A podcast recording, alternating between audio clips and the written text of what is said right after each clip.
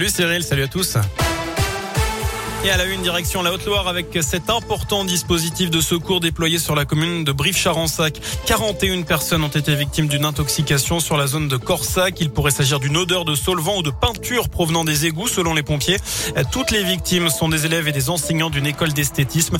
Dans le détail, deux personnes ont été transportées en urgence absolue au centre hospitalier du Puy. 20 autres ont été prises en charge en urgence relative et puis les dix dernières sont indemnes.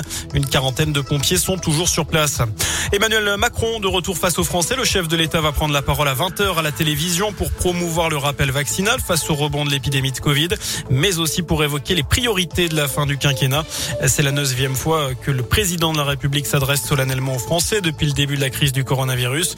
Une allocution qui a été précédée ce matin par un conseil de défense sanitaire. Il était destiné à trancher sur le sujet le plus urgent. Comment faire pour que les Français éligibles à une troisième dose aillent se faire vacciner? C'est d'ailleurs la question du jour sur radioscoop.com. Faut-il rendre la troisième dose obligatoire pour conserver le pass sanitaire Vous êtes une très grande majorité à dire que non pour le moment. Vous pouvez voter jusqu'à 19h sur notre site internet. Il est toujours aussi grand et imposant. Le sapin de Noël est installé à Saint-Etienne. Il est arrivé ce matin à 5 heures sur la place Jean Jaurès. Coupé dans les forêts de la Loire, il sera réutilisé dans les chaudières municipales après les fêtes.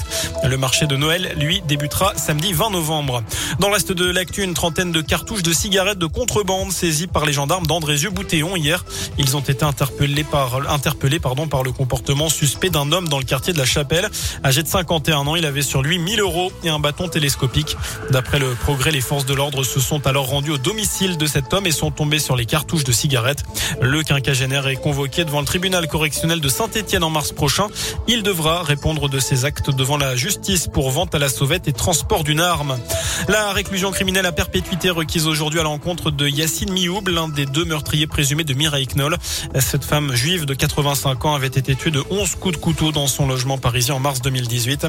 De son côté, Alex Karambacus a été condamné à 18 ans de prison. Enfin, les commémorations de la mort du général de Gaulle à Colombey, les deux églises, c'était il y a 51 ans. L'occasion pour plusieurs candidats de droite et de gauche pour la présidentielle de se positionner. Le premier ministre Jean Castex s'est aussi rendu hein, du côté de la Haute-Marne. Il a déposé une gerbe sur la tombe de l'ancien président avant d'assister à une cérémonie devant la Croix de Lorraine, le symbole de la résistance pendant la Seconde Guerre mondiale.